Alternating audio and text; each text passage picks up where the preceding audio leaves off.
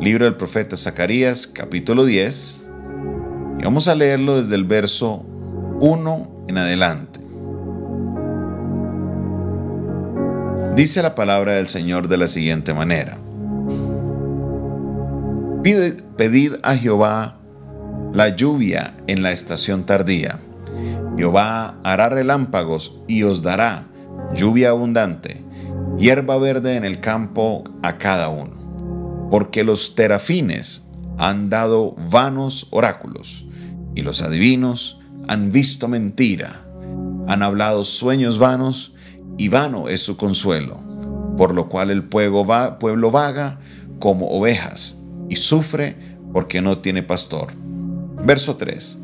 Contra los pastores se ha encendido mi enojo, y castigaré a los jefes, pero Jehová de los ejércitos visitará su rebaño, la casa de Judá, y los pondrá como su caballo de honor en la guerra. De él saldrá la piedra angular, de él la clavija, de él el arco de guerra, de él también todo apremiador. El día de ayer estudiamos el verso 1 y el verso 2. Hoy entraremos en el verso 3.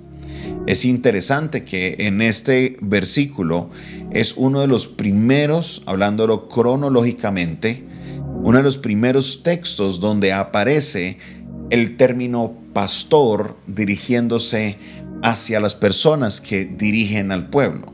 Sí es cierto, el el salmista David decía, Jehová es mi pastor y nada me faltará.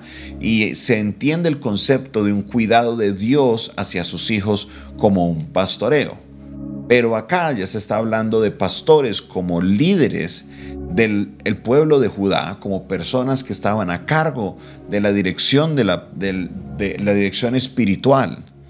Es más, Jesús cita directamente al verso 2 cuando habla a los discípulos y le dice que el pueblo de, Judea o el pueblo de Israel anda como ovejas que no tienen pastor. Aquí es donde encontramos este concepto.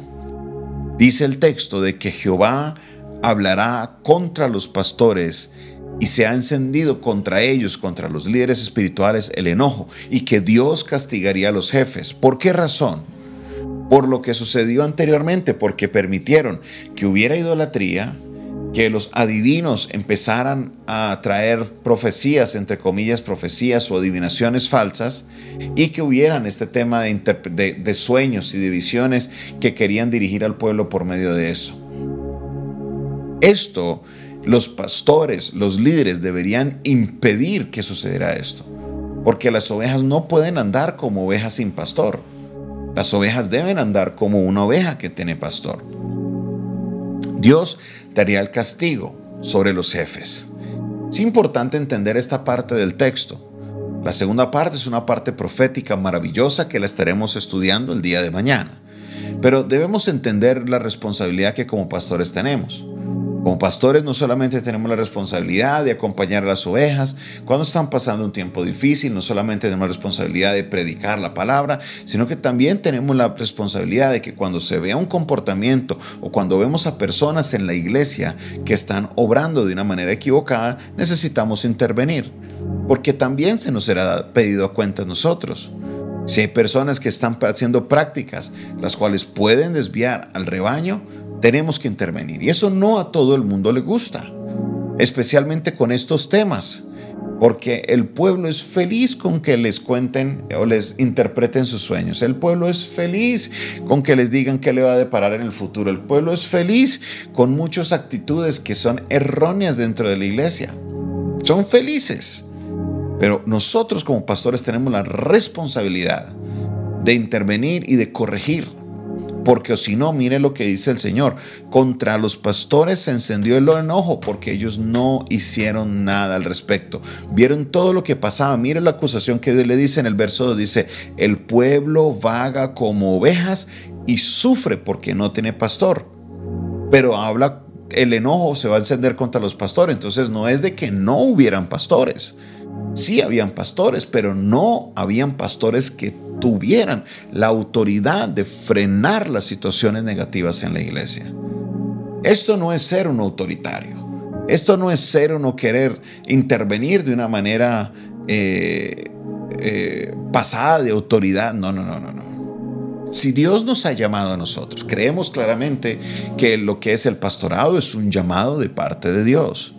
Nosotros no nos llamamos pastores, fue Dios quien nos llamó y nos separó y nos ha colocado en la congregación en la que estamos. Tampoco es para que uno esté interviniendo en cada punto de la vida de las personas, no, pero sí tenemos, cuando veamos las cosas correctas, incorrectas, debemos no solamente denunciarlas, sino intervenir y no permitir de que esas cosas sucedan dentro de la congregación. Sí, eso es lo que la palabra demanda de nosotros los pastores. Eso es lo que la palabra demanda de nosotros líderes. Amigo y amiga, usted que es líder, usted que es eh, una persona que es pastor en esta hora de la mañana, entienda que su labor va más allá de predicar solamente un domingo. Nuestra labor también está de defender al pueblo de la doctrina falsa, de defender al pueblo de unas direcciones equivocadas. Tenemos que intervenir, tenemos que intervenir, tenemos que cuidar la grey del Señor. Jesús le preguntó a Pedro, Pedro, ¿me amas? Apacienta mis ovejas. Pedro, ¿me amas? apacienta mis ovejas. Pedro, ¿me amas? Cuida de mis ovejas. ¿Por qué? Porque el pueblo no puede andar como ovejas que no tienen pastor. Dios nos ha colocado con una responsabilidad y tenemos nosotros que hacer uso de esa responsabilidad, porque si no, será demandado de nosotros también. Así que mi hermano, mi hermana, usted que pertenece a una iglesia, si su pastor se le acerca y le dice algo con respecto a algo que no se está haciendo bien, escúchelo y pídele al Señor que el Espíritu Santo te hable, porque estoy seguro que Dios ha colocado a tu pastor en su iglesia y que si hay algo que él menciona es porque el Espíritu Santo también le dirige a él. El Espíritu Santo está sobre él y él está previniendo alguna situación negativa que pueda suceder en las iglesias. ¿Que como pastores nos equivocamos? Claro que sí. Yo me he equivocado. A veces he emitido juicios que no son correctos, pero el Espíritu Santo siempre está para corregir, para redarguir, para redireccionar y para resolver la situación y que podamos sacar el rebaño hacia adelante, porque las ovejas del Señor sí deben tener pastor. Padre Celestial, en el nombre de Jesús, levanto mi voz en esta hora de la mañana dándote gracias por el privilegio que nos das de estar, Señor, en tu presencia, de escuchar tu palabra y de aprender, Dios, algo el día de hoy. Señor, en esta corta enseñanza nos has hablado de la autoridad y de la responsabilidad que tenemos como pastores al cuidar tu rebaño. Ayúdanos, danos sabiduría. Guíanos, oh Dios, para que cada día podamos hacer esta labor con excelencia. Ayúdanos, oh Dios, porque no queremos que tu pueblo ande como ovejas sin pastor, Glorioso Dios, bendigo a cada líder, a cada pastor que nos escucha en esta hora. Bendigo Dios a cada persona, a cada oveja que escucha hoy este mensaje y que entiende un poco más profundo la responsabilidad que tenemos como pastores. Gracias sean dadas a ti.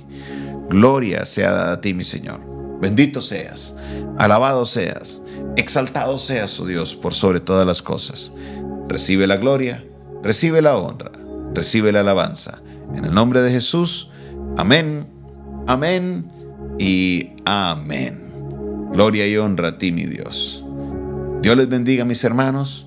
Esta fue una producción del Departamento de Comunicaciones del Centro de Fe y Esperanza, la Iglesia de los Altares, un consejo oportuno en un momento de crisis. Se despide de ustedes su pastor y amigo, Jonathan Castañeda.